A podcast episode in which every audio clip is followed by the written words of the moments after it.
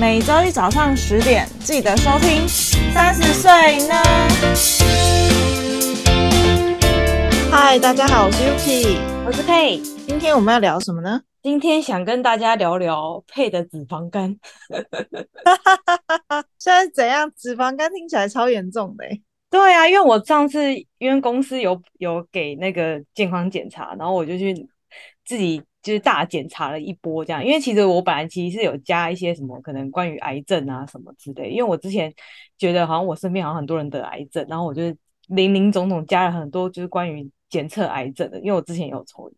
然后结果反而我就是肺都很健康什么，但是我有脂肪肝，就是这是很可怕。饮食的影响果然胜于一切。哎、可是我跟你讲，因为以前年轻的时候真的不太会去做什么健康检查，然后真的是就是呃后面出社会有在进公司之后，就是每年公司都会给那个健康检查嘛，然后你才会做一个身体的。当然公司给的检查都是。有所有的项目，但不是到细项非常非常仔细的那一种，然后你就会发现，就是前面刚开始都没什么问题，然后我到前两年发现我有点那个，呃，胆固醇过高的问题耶。为什么？你不是都有在运动吗？有，我有运动，但是好像是家族遗传的胆胆固醇会过高，因为我我其实我觉我自己觉得我吃的东西算是蛮 OK 的，因为我就是三餐正常吃。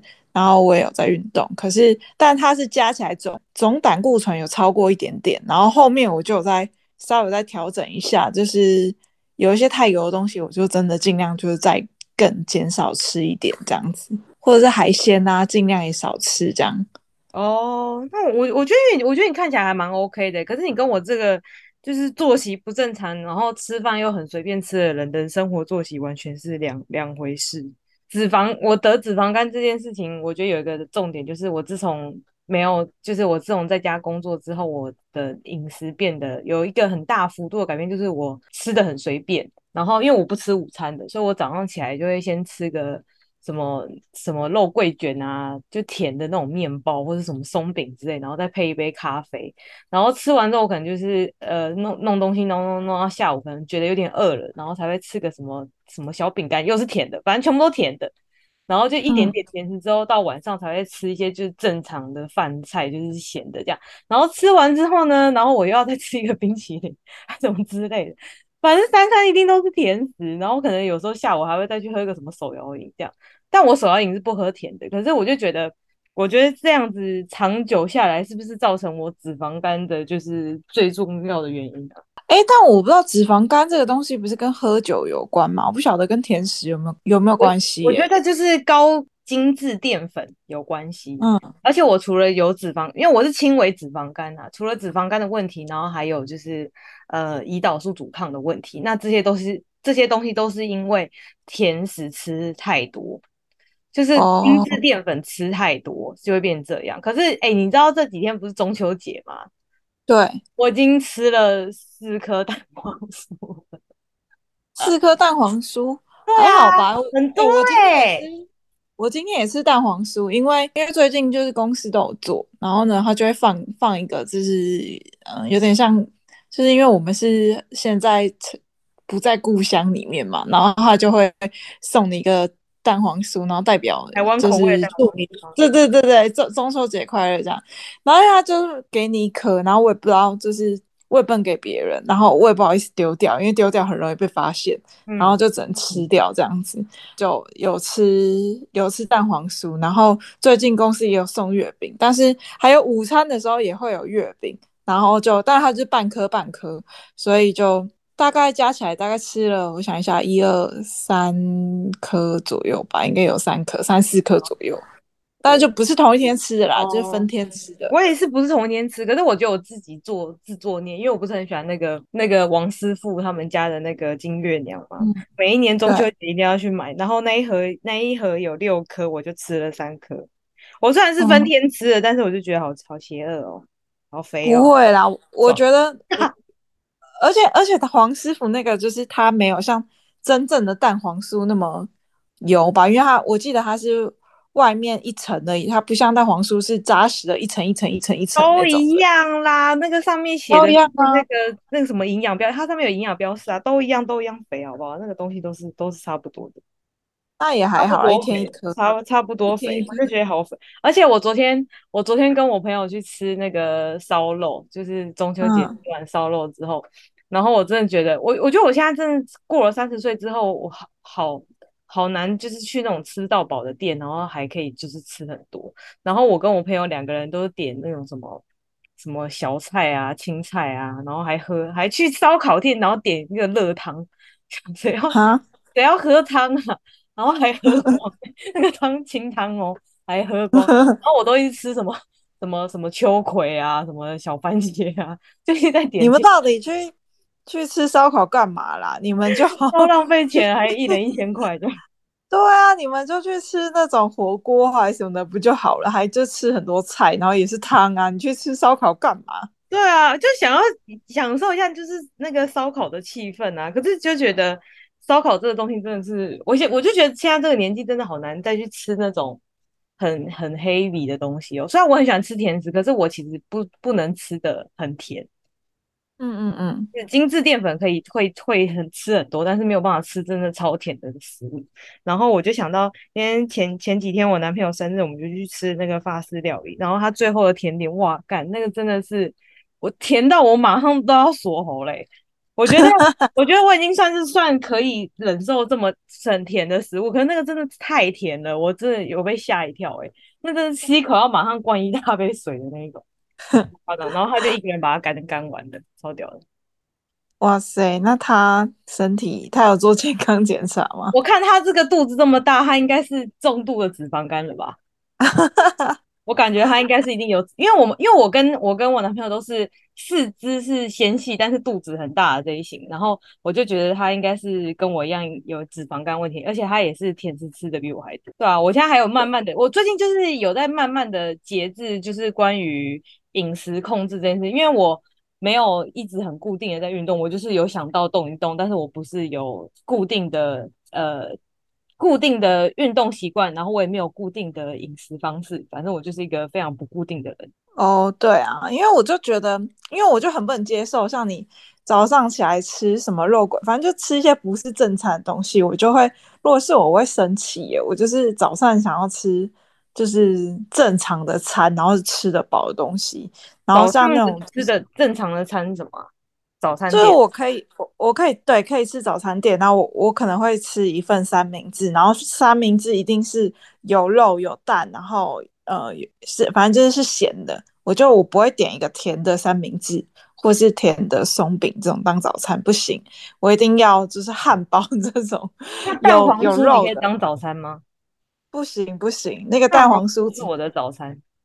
不行，我不能把这个当早餐呢、欸。我就我就会觉得有一种空虚感，然后又没吃饱，然后热量又很高，我就不喜欢。我觉得有吃到，我就 就可以了。我我只能把它放在就是吃呃吃完饭或者是下午的一个点心的东西，它才才可以安插进来。就是我三餐就是一定要吃可以吃得饱的东西，我不能吃这种甜食什么的。哎、欸，可是你不觉得你以前也没有这样啊？你以前早上有有吃这么丰盛吗？有啊，我以前就是很爱吃早餐的人啊。你说从小就一直都是很喜欢吃早餐的人啊？对啊，对啊，对啊，我就是我可以午晚餐不吃，但我起床的第一餐我一定要吃。真的哦？对，我因为我现在已经没有这种习惯了，我现在比较像是我饿了才吃，我不饿我就不吃，嗯、所以我就我不一定，我有时候可能很早就饿我就吃啊，我很晚饿我就很晚才吃，这样我就随便。可是因为我本来就是从从求学时候我就没有一定要吃早餐的人，就是我吃的很随便啊，就是要吃就吃，不吃就算了这样。哦，难怪暴饮暴食。对啊，这样子是比较，但我觉得我自己是压力吃的那种，就是压力来的时候就会很想要吃点不正常，就是零食这种的东西。你现在还会这样吗？我我偶尔还是会啊，但是就是我不会暴吃，但是就是我会会在。比方说，呃，惊喜来前特别想吃零食，或者是呃巧克力是偶尔吃，但因为我我不能吃，就是我不喜欢吃很甜的东西，所以我巧克力我就喜欢吃黑巧克力，就就是比较健康一点。但是我超爱吃那种咸的洋芋片或什么之类，但这个就其实蛮不健康的，而且其实里面会有一些不饱和脂肪酸，所以这可能就是也是造成我。呃胆固醇可能比一般一般人稍微再偏高一点点。但搞不好其他人也有胆固醇问题啊，我也不晓得。我觉得这应该是一个现代的通病吧，感觉现在哪一个人没有没有什么一点小病在里面？我们虽然看起来都不是胖的人，可是我们这算什么？就是你知道隐性的疾病，或是有些人虽然瘦瘦，但他其实是泡芙人，是一样的东西啊。哦，对啊。那你现在觉得你三十岁前跟三十岁后的身体有什么差异吗？我觉得我体力真的越来越差了欸。真的很差，你知道我昨天，我昨天晚上跟我朋友吃完烧烤之后，我们就决定去阳明山，就是看赏月这样子。然后我们大概坐到十一点半吧，我就觉得好累，好想睡哦。然后我就跟我朋友说：“哎，我们要不要回去了？”然后我就觉得我现在这个体力，十一点半觉得很想睡，以前都走跳，然后到四点才回家，现在十一点半觉得很想睡。嗯、人家夜店都还没开门，我就想睡觉了，怎么玩得起来啊？现在真是玩不起来，欸，好可怕，这！不是？可是那是我不晓得哎、欸，你是有出去你才会在那个时间点觉得想睡，还是你在家你也会这么早睡？没有，我不是我不是想睡，而是我觉得累，就是我觉得这个时间点我想要好好躺着累，但是我不想要在外面累。哦、但我其实回家我也不会马上睡，但是我就是没有办法在外面继续走了。哦，了解，我是以前都不会，我觉得。我觉得我以前不会是，是因为我以前的作息本来就是比较晚起跟比较晚睡的人，然后现在是因为我整个作息就是完全是白天的作息，所以不管我今天就在外面，或是我在家里，就是时间到可能十一二点，我就会想要睡觉了。哇，你这是很健康的一个生活作息，因为我今天，你今天不是问我说什么，我们几点今天几点要录 podcast 吗？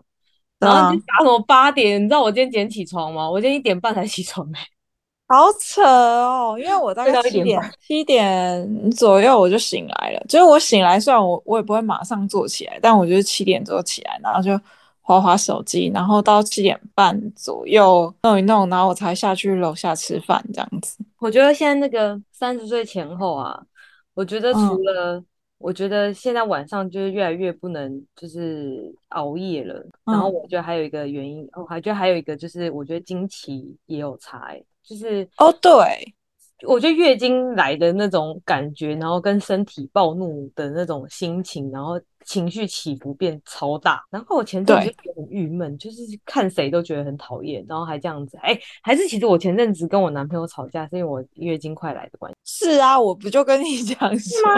其实我们 也不是在吵架，就是我自己那边自己在那边不爽了一波，然后还差点要把它休了这样。哦，我懂了，因为我也会，我也会，我只要经期来前就是。我就会觉得特别特别的不顺，或是特别忧郁，或什么的。就是这段时间，就是情绪，我自己也觉得起伏蛮大的。但是我自己觉得，我是虽然从以前以来经期就不是那么正常，但是我觉得我好像嗯、变得更容易，因为有一点点压力，然后经期就乱掉。是感觉感还是以前没注意啊，我也不太晓得。因为像我现在不是就是在国内工作嘛，然后其实可能就是要学的东西很多，然后我我也觉得就是要花蛮多脑力在新的熟悉新的事情啦，然后还有新的同事什么之类的。然后我现在经期都超怪的，因为我原本应该这一两周就要来了，但是他可能就呃前两周就突然来三天，然后就结束。然后我就想说，哦，可能是排卵期出血，然后就后面就想说，哦，那他应该快来。然后有一天就突然来了，然后我就想说，啊，那应该来了这样子。然后就来一天，他要结束了。然后就想说，他到底现在到底要不要来呢？而且我现在就是整个就因为经期的关系一直在长痘痘，我就觉得好烦哦，压力更大。哎，我觉得你真的是一个很容易被压力影响的人。我说你的对啊，为什么会这样？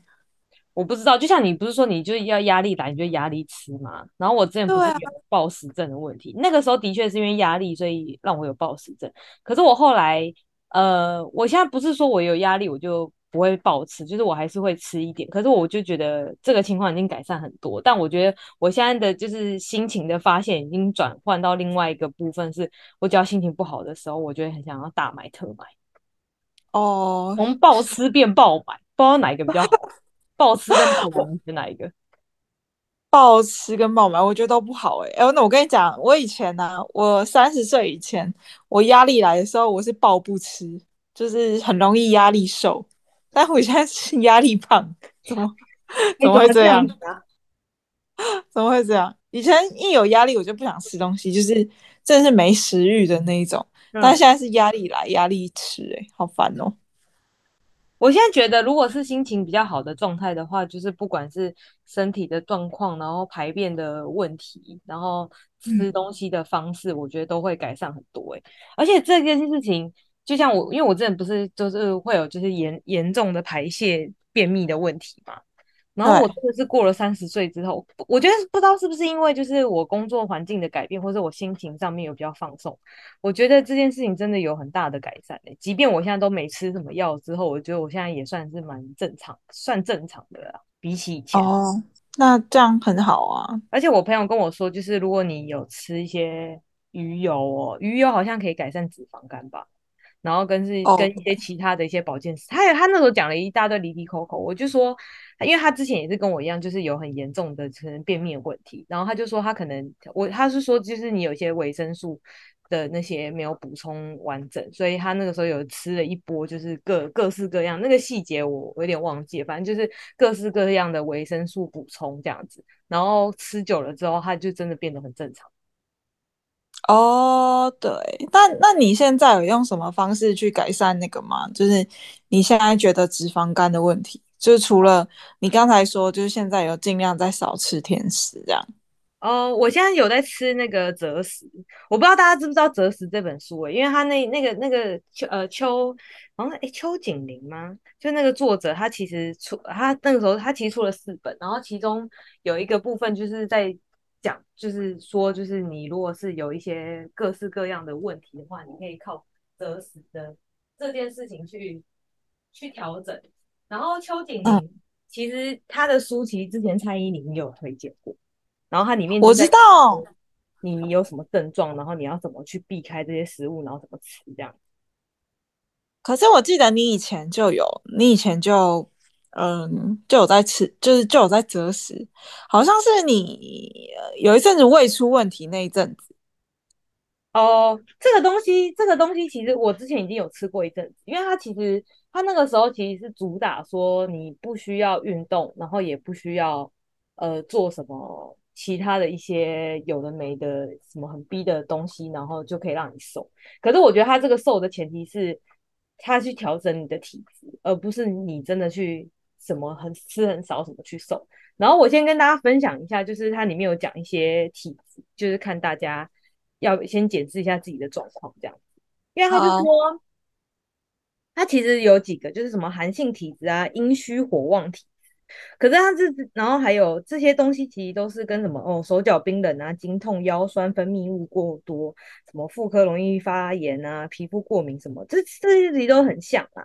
然后什么容易易怒、浅眠、失眠，不觉得这些东西都是很很很怎么讲呃文明病吗？就是哪一个人没有？听起来都有啊。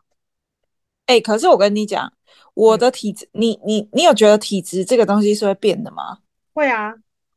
我跟你讲，我以前就是手脚冰冷，然后就是子宫寒的那种人，嗯、然后也是脾气暴躁、易怒型的。但是我虽然现在脾气也不是到很好，但是也没有到我自己觉得可能相对比以前很容易不耐烦或是烦躁爆炸那种，我觉得现在已经好很多了。然后虽然也是浅眠，但是我现在觉得我睡得很深沉，而且我我也不容易手脚冰冷。但我现在觉得我很容易脚麻。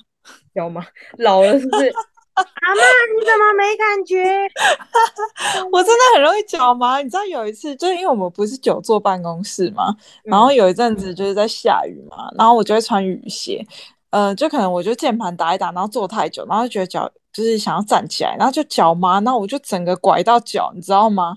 我站起来拐到脚，哎，就是整个翻船的那一种。你看你这样看起来好像重易摔哦。对，有人看到你跌倒吗？有啊，我同事看到，他就说夸很大一声，然后我就想说哦，应该没事，然后站起来，然后就脚没力，然后又再摔一次，然后又又再折一次，哎，然后旁边的人整个吓到，就想说你没事吧？然后我同事还扶我起来住，很有就是他们还蛮有爱的，还没有笑你。对啊对啊对啊，因为就是那个声音真的很大声，大声到大家都就是有点就是对隔个几步都听得到那种的。就我这样，因为我很少这样，那我自己那时候也有点吓到。以前就是通常你脚会麻，你可能是盘腿或什么的，正常坐着应该脚不太会麻，或者是你趴着睡觉的时候脚才会麻。但是我是打键盘呢，我打键盘，然后我脚是正常坐着，竟然脚会麻，而且麻的时候，通常你会知道你麻，你可能会稍微等一下再站起来，但我是。没有什么麻的感觉，但我站起来发现我脚没力，然后我就觉得很恐怖。对对对，坐太久。哎、欸，我继续讲刚刚那个症状的问题，然后后然后后面还有几个是上上肝火，上肝火的话，其实就是你一样，跟刚刚那边还是有，就它是那个病症都有类重复的地方啊。然后有什么睡眠啊、失眠多梦，然后主要是因为你可能还会有一些什么呃口臭，或是眼睛干、有眼屎什么有的没的这样子。然后像这种这种状况啊，然后后面还会有就是，呃，像是你如果容易鼻子过敏，或是皮肤过敏，或是你有上肠火，就是也容易引起胀气的，就是跟肠道有关的一些病。可是其实我觉得这边它，因为它其实这边有很多状况啦。可是只要你有刚刚我讲到说什么，就是那种现代的肠肠胃病，然后浅眠、失眠、脾气暴躁，然后口臭，然后。或是眼睛有眼屎啊，什么有的没的，它其实这边的食物其实有超多，你都不能吃，真的超多，你真的能吃就真的是没几样。然后它这边的食物就是，如果你有刚刚讲的这种啊，就第一个就是、嗯、呃蛋奶是一定不能吃的，就是过敏源。他是说你其实很多人都自己有那个蛋奶的过敏，但他们其实不知道，因为它不是一个很明显的状况。可是蛋奶过敏跟便秘是有关系的，嗯、所以如果你是有过敏。你是有这个状况的，你是有便秘的体质的人的话，蛋奶就是一定要戒这样子。呃，还有一些什么像是什么虾啊、葱蒜啊，就是这种刺激性的或者比较凉的食物，也比较凉的菜，生菜沙拉啊、白萝卜这种的。然后还有咖啡，我就觉得它里面里面就是进的东西很多都是我喜欢吃的。然后还有一些就是坚果类啊、咖喱。姜母鸭、麻油鸡，冬天要到了，姜母鸭跟麻油鸡不能吃，这样要炖。哎、欸，那你是你是你是这一类型的吗？是他说什么肝火旺还是什么的吗？我都是啊，全都是啊，我全部都有啊。他是所以他列的这些病症，你只要有其中一项，你就不能吃这这一项不能吃的东西，这样子。对对对对，超严格的啊。那那这样子难怪会难怪会瘦，因为你能吃的东西没几样啊，你只能吃那些，然后那些东西又不是你爱吃的。你就会没什么食欲啊，就会瘦啊。呃，其实也不会，因为你就算不吃这些东西，你还是可以吃得饱。因为它主，然后然后引起胀气的时候，就是那种什么黄豆类啊，然后呃精致淀粉啊，精致淀粉是不用吃，一定是不能吃的。什么炸的那种那种是一定不行的，就是这种就不用讲。可是因为它其实这些东西，因为这东西太多，就是没有呃，我不能就是一个一一跟大家讲。但你就自己知道说，如果你是寒性体质的话，就不要吃寒性的蔬菜；你是燥热体就不要吃燥的。但其实如果这边你都有的话，其实我刚刚主要讲什么蛋奶啊、大蒜啊、葱姜蒜，然后辣的啊、炸的那些你就不能吃这样子。然后还有一个重点是，它这边有一个事情是你如果是肉，你要煮不要煮太久，你不要那种炖的肉，然后拿去不要吃那种煮很久的肉，因为你要吸收它里面的。呃，营养素，所以最好是就是熟了，OK 了就要拿起来吃，不要一直煮这样。哦，我知道了，因为因为我刚才是，我刚才的意思是说，就是因为它虽然说没有限制说你可以吃多少量，但是因为这些东西基本上就是它不是一个邪恶的东西，所以你再怎么吃，就是你当然是吃得饱，可是就是嗯、呃，当然你正常吃。对对对，然后你吃这些东西就是一定是会瘦的，就我的意思是这样。对啊，然后还有水肿型的肥胖啊，脂肪啊，脂肪型肥胖就我本人呐、啊，我都脂肪肝的。然后重点是它里面，我我讲到一个重点就是。呃，因为它里面有一个在讲说，就是它它有一个鸡汤，就是它是为期四周的一个鸡汤，然后每每一周的鸡汤不一样，然后你就是要自己煮那个中药，然后炖那种什么鸡骨架、鸡脚，然后每天早上就喝那一碗，然后还要搭配它的什么红豆茯苓莲子汤，然后那个是消水肿的。我觉得鸡汤是改善体质，主要是把你的他的目标就是把你的体质调成就是温性的体质，你就比较不会等手脚冰冷啊，或者我刚刚讲的那些就是什么上肝火什么什么有的没的症状。然后第二个就是那个红豆汤，就是来消水肿的。就是我之前有吃一段时间的，我那时候好像吃了一两个月吧，我觉得真的有用诶、就是呃，你身体真的感觉好像有变得比较轻盈一点，然后精神也比较好。然后那个时候真的有觉得好像水肿比较没就没那么浮肿的这样子。然后我现在现在我有就在吃这个，就是我现在有点像是佛系吃，就是如果我像现在是中秋节，我就是我就是要吃蛋黄酥，就还是去吃。可是我汤跟什么那个鸡汤跟红豆汤还是有喝，然后其他的东西就是呃尽量不要，但是我不会这么逼我自己，说我一定一定全部都不能吃，因为我觉得。我现在知道我自己的状况，我就不要这么逼自己，说就是一定要做到最极致。那我就想说慢慢来，主要是要养成一个习惯，就是你要习惯说你要这样子的饮食方式，这样子。那他有说，像我现在的状况，就是我经期就是不顺，然后可能容易内分泌失调，然后就是长痘，然后跟我觉得我脚就是特别是脚踝。那那一处就是容易水肿的，他有说不能吃什么东西吗？嗯、有啊，就是那些啊，刚刚讲到说，如果你是有容易有那个什么痘痘的那种，嗯，就是寒寒性体质、上肝火体质、阴虚火旺症状啦。阴虚火旺，对啊，阴虚火旺是不能吃，就不能吃寒性的食物啊，什么大白菜、小白菜、小黄瓜、冬瓜、生菜沙拉、萝卜。这种萝卜也不行啊，对啊，反正这种超多的啦。因为我后来我跟你讲，这个东西你不要去记，你不能吃什么，你去记你可以吃的就好了，这个比较快。哦，那那我这一型的可以吃什么？你这一型的，其实因为它这个东西，呃，最后你就是只能吃那种什么白饭啊，连五谷饭都没有哦，白饭哦。然后最常见的食谱就是、嗯、呃姜汁炒猪肉。哦、oh，所以如果你要去外面，你就去吃摩斯的那个米汉堡，姜汁炒猪肉。对，就是那个，就是你如果外食可以吃，火锅也可以吃啦。啊，你就是尽量挑选一下你的菜，其他就是没什么问题，这样，对吧？哦，其实听起来很复杂，但是其实最后很简单，你就只能吃那些东西，啊，其他你就你就是只吃你可以吃的就好了。对啊，对啊，对啊，就是我，可是我觉得。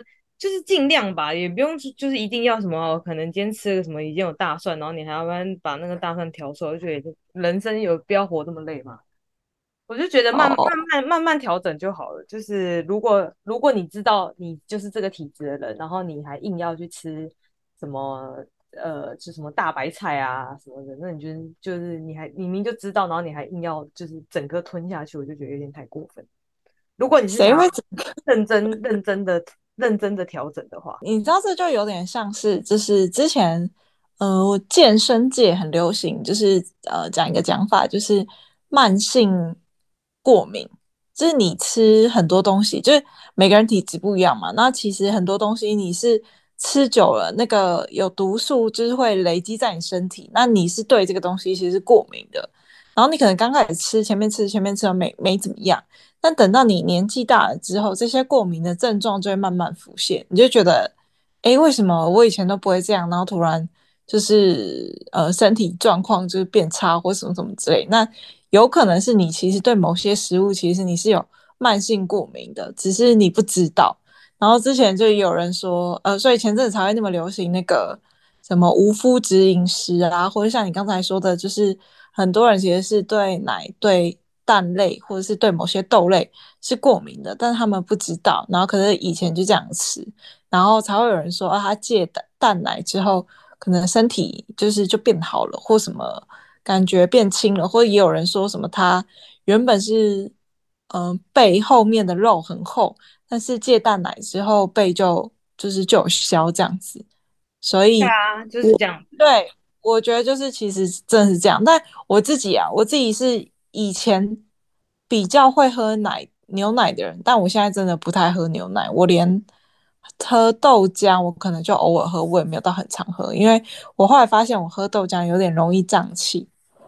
是哦，哎、那这样子，我们最后你会想要给大家有什么建议吗？就是关于调整体质的部分。嗯，调整体质，其实我觉得我自己，嗯，我自己比较起来，我觉得我二十，就是三十岁以前，我我自己觉得我身体反而是比较差的哦。我三十岁之后身体比较好，那其实就是我真的吃的东西改蛮多的，就包含刚才说的。就是喝奶这些东西，我可能就尽量不喝。然后甜食我也都很少再吃了。然后再加上有运动的习惯，然后跟嗯刺激性的东西是比较好吃，但有一点我很难戒，就是咖啡跟辣。因为我现在就是变吃很重辣，所以就就是这个比较难戒，但就是尽量减少吃它的频率。我觉得这样就好。就像刚刚佩说的，你。你知道你的体质，你可能可以吃什么东西，然后不可以吃什么东西，就是佛系的去吃它。平常我就尽量少吃，然后如果喜欢的话也是可以吃，但是适中的量。你也不要说我一下暴吃很多，什么三袋洋芋片什么之类的。你可能就是偶尔一个周末，一个月吃一次，吃一袋这样子，OK 的是没问题的。但你就不要完全不吃这种，你也会很痛苦。嗯，所以其实就是呃均衡的饮食，有偶尔想破戒一下就破戒，然后调养养成一个良好的生活作息跟运动的习惯嘛。对，虽然听起来就像是个废话呢。对，听起来像废话，但我想说的另外一件事情就是，除了饮食上的健康之外，我觉得心理上的健康这件事情更难达到，就是因为像我们有的时候也会是哦，比如是吃。呃，蛋黄酥觉得好罪恶，或者是吃洋芋片觉得好罪恶，觉得它是一个邪恶的食物。但是我们以前根本不会这样想，我们只会觉得说吃这个东西好好吃，我觉得很开心。我觉得这个观念应该要重新再回回复起来，但是我觉得很难，这特别是对女生来讲很难做到。我自己也觉得很难做到。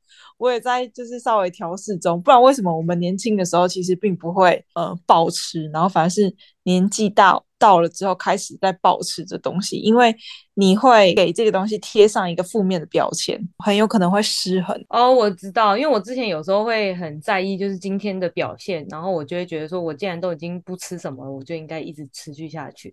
然后如果我一旦吃了之后，我就心里就破防了，然后我就觉得改变啦，都吃了，那不如就大吃大喝好了，管。他的就这样，我有我就会变这样，我就是这么极端的人，因为的我觉得应该很蛮多人都会都会有这个心态，所以我觉得这个对食物贴上负面标签的这个想法，应该要慢慢的再建立回来，因为它就是个食物，并没有分什么好的食物跟不好的食物，那你可以选择对你自己健康有更有益处的食物，这叫做。嗯，更好的选择，但是不要因为说我今天吃了洋芋片，或我今天觉呃吃了甜食，我就觉得哦，我今天做了不该做的事情，然后你就会反而就是对这个嗯罪恶感的东西，就是你你越觉得这样不好，然后你就会越惩罚自己，然后但是这个结果会往更负面的地方去。就陷入一个恶性循环，这样。对对。但其实我觉得做这件事情，因为吃东西毕竟是一辈子的事情，也不能说一阵子一阵子。所以我觉得去实行什么什么什么三天减肥、一周减肥，我觉得那个都有点太呃太快了。我觉得应该把这件事情调整成一种生活的形态，嗯、然后你自己的心念也要转换，就是应该去思考说如何让自己。更健康，而不是只想着就是什么减肥啊，什么有的没的。我觉得，因为以前都会觉得说，哦，这样好胖啊什么的，然后就会想要逼自己一定要在什么时候，然后瘦到怎样怎样才可以穿比基尼。可能我觉得我们现在已经过了这个年纪，就觉得我管他，我穿比基尼就照穿，我露就露，我我我游泳圈就在外面怎么样，我就露，我就不。就是我就是选择干脆不要去。真的、哦，我以前二十几岁觉得啊好害羞，其实以前二十几岁没有真的很胖，然后就觉得啊好害羞，不敢露这样。反而过了三十岁就觉得啊，反正我都已经你知道，都已经这个年纪还在怕什么就露吧，反正越大越没有就是羞耻心这样。真的，欸、以前我想到一件事情哎、欸，你知道上次我不是跟跟那个大家小公主一起去绿岛潜水嘛？然后那个时候我们就在那个那个沙滩，就是我们那天已经是潜完水，然后在沙滩就是耍废，然后想说哦，来拍个什么漂亮的照片这样。而且我们两个都不是一个很会拍照的，然后还在那边看什么小红书，嗯、然后看说就是什么拍照姿势要怎么拍，然后两个人穿着比基尼，然后就在沙滩上面就是大大拍特拍这样，就是 尺度很高，尺度超高的。但我们那时候就觉得说。干随便啊，然后我就觉得哦，算了，没关系，反正也没有认识，我就觉得没差这样。然后重点是呢，你还记得上次上次你我们做瑜伽那一次，然后你不是点露出来了吗？对啊，跟你说我那天点也露出来了，你那天你也露点，真的超尴尬，因为我那个时候是后来拍照。我看了照片之后才发现，就是我，就因为我那天是穿平狗，我想说要晒太阳，我不想要有那个绳子的痕迹，所以我就把它弄成平狗的样子。嗯、然后没想到可能就是可能动作比较大还是怎样，然后它就有点往下滑，然后我的半个点就露出来。然后重点是呢，我看完照片之后想啊，算了，反正露就露，反正我现在弄好就好了。然后我们还在那边继续大拍特拍，拍完终于在沙滩上面要大休息的时候，旁边就有一个小鲜肉过来跟我们 搭讪。然后我就想，我我刚刚在那边大拍特拍，然后还露点，他都看在眼里吗？搞不好哦。哎，那那我还好，我至少在瑜伽课全部都女生。对呀、啊，超尴尬的。我还想说，呃，还是还是那个鲜肉看，就是因为看到我露点，所以他才来跟我搭讪的。应该是吧？这个妹子点不错，这样，然后他就过来，超尬。反正我那天就觉得，呃，好，谢谢哦。好尴尬，好好笑，都还行。我我自己觉得三十岁之后，真的会开始慢慢注意到健康的议题，耶，就是，嗯，不管是身体上的健康，还有心理上的健康，我都觉得好像比以前更注重，因为以前就根本不会管这些啊，以前就很常做一些很病态的事情。对啊，现在现在才一一下下就会觉得好累哦，这边不行，那边也不行，这样。以前健身房我都可以一上一堂拳击，然后又上一堂。飞轮，我现在去一趟飞轮，我就觉得我要死了，嗯、怎么可能？这体力差好多，我现在连一一半都不到。但我自己觉得更有感的是，并不是体力，我觉得灵活度有差。哦，怎么说？就是嗯，因为之前可能不是会去上一些就是跳舞的课嘛，然后你也知道，我高中的时候是有在跳舞的，嗯、然后我现在就觉得我灵活度变好差，我就是有一种就是哎、欸、我。对，我脑袋知道我应该要怎么做，但我身体怎么这个速度跟不上，好像比别人慢了零点五拍这样子的感觉。我觉得可能也没有在练习吧，练久了应该可以可以调整回来。哦，应该是啊，那个神经元没有连接起来。对啊，我只能说真的是老了，真的有一种老了，好可怕哦，好可怕呀、啊。等到我们等到我们录四十岁了呢，我们就来讨论 四十岁跟三十岁的。应该也是有差别，我觉得每个阶段每个阶段的不一样的那个点，到时候就要聊更年期的事情。真的，哎，是四十岁还是五十啊？五十几啦，五十几再聊更年期啊。等到我们五十岁了呢，然后再来讨论更年期的话题。好，那今天就是先跟大家聊到这边哦。如果你们有对健康三十岁的健康有什么好的资讯可以提供给我们，也欢迎写信告诉我们。那今天就先到这里啦，谢谢大家，拜拜，拜拜。